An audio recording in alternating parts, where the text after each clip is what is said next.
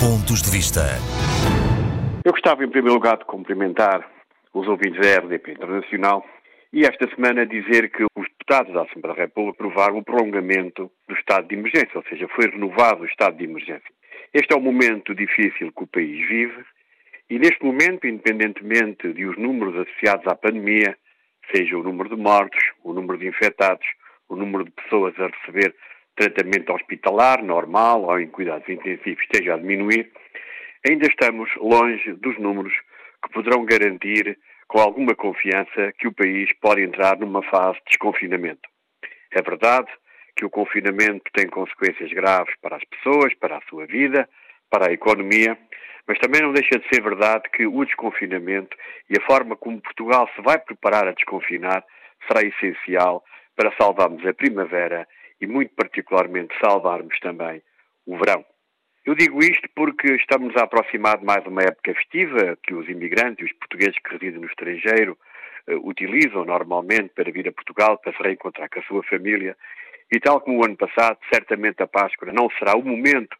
mais adequado para que aqueles que residem no estrangeiro venham a Portugal, tanto mais que muitos dos portugueses que residem na Europa e fora da Europa vivem em países em que as restrições de deslocação e de viagem são muito importantes e, portanto, a sua possibilidade de vir em Portugal também é reduzida. Mas é fundamental que o nosso país consiga, desde já, manter um confinamento e, como é evidente, recuperar os números que permitam avançar com esse desconfinamento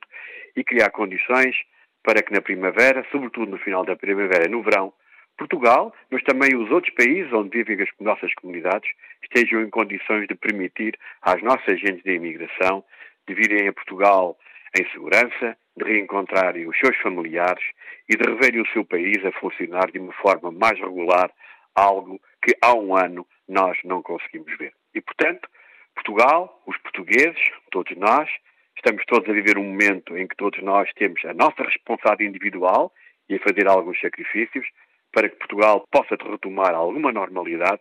e que, no que diz respeito às nossas comunidades, tenhamos um segundo semestre de 2021 que permita que as relações entre as comunidades portuguesas e o seu país se estabeleçam de uma forma mais regular e que permitam que os portugueses que residem no estrangeiro venham ao nosso país e, ao vir ao nosso país, contribuam para a vida social, para a vida cultural, mas muito particularmente para a sua economia, nomeadamente para os territórios de maior dificuldade, conhecidos como os territórios de baixa densidade. Um sacrifício hoje pode valer um futuro mais auspicioso para todos nós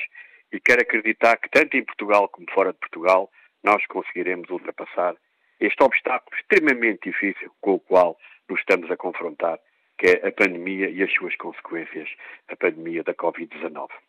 Aproveito ainda hoje a minha intervenção para voltar a um assunto que já aqui referi, que tem a ver com os apoios ao movimento associativo das comunidades portuguesas. Dizer apenas que as nossas comunidades, através do seu movimento associativo, têm nele o polo fundamental e de excelência de divulgação da nossa língua, da nossa cultura, da nossa tradição e também na defesa dos nossos interesses. Não fosse o movimento associativo português na diáspora, e teríamos países onde não teríamos ensino da língua portuguesa, onde não teríamos presença cultural, e haveria países que sem eles, por exemplo, na área social, as nossas comunidades ficariam entregues a si próprias. Por isso, as consequências da pandemia têm posto em causa a sustentabilidade deste momento associativo. E por isso também chamamos a atenção do Governo, da mesma forma que outros setores o fizeram em Portugal, que face a este momento excepcional, era importante que o Governo avançasse também com um apoio excepcional ao movimento associativo da diáspora. Infelizmente o Governo não, não atendeu a este nosso pedido, porque ele próprio pensa, certamente, que as, as, associações portuguesas no estrangeiro não precisam de apoio do Estado português. É uma forma estranha de ver aquilo que é a dimensão de Portugal no mundo e aquilo que é a dimensão das nossas comunidades. Mas se o ano da pandemia não permitiu que houvesse um plano excepcional, esperávamos pelo menos que os apoios normais, que foram apresentados ainda antes da pandemia, pudessem contemplar uma verba que entrasse dentro daquilo que nós consideramos normal nos apoios às associações. Mas vejam bem, no ano de pandemia, em que estavam previstos 627 mil euros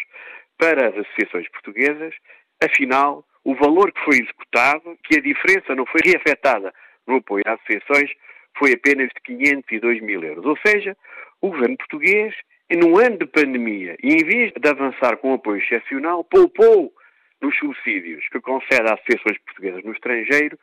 125 mil euros. E quando questionado se esta verba de 125 mil euros que não foi utilizada poderia servir para apoiar o movimento associativo, ou seja, que a verba, como eu já referi, fosse reafetada, não se pronunciou. E, portanto, isto não é normal. Isto não é correto. E vejam bem que na Assembleia da República, a senhora Secretária de Estado das Comunidades Portuguesas, que tem a tutela e a responsabilidade desta área, para se defender em relação ao valor de 500 mil euros, disse que já houve um ano em que o valor foi inferior, foi em 2006. Vejam bem, quando um membro do governo, para justificar um apoio em ano de pandemia, vai citar o ano 2006, 15 anos antes da pandemia da Covid-19, nós estamos todos entendidos. Se eu estava preocupado há três semanas, quando através da RDP Internacional demonstrei a minha preocupação face ao momento que vive o movimento associativo português da diáspora, agora, depois da audição do seu ministro, da de Estado de Estado, na Assembleia da República, eu fiquei ainda mais preocupado porque percebi que o governo, nomeadamente os membros do governo que tutelam a área da política externa e das comunidades portuguesas, independentemente de estarem há seis anos na governação, ainda não perceberam, ainda não entenderam o valor, a importância e o significado do movimento associativo da diáspora. Pontos de vista.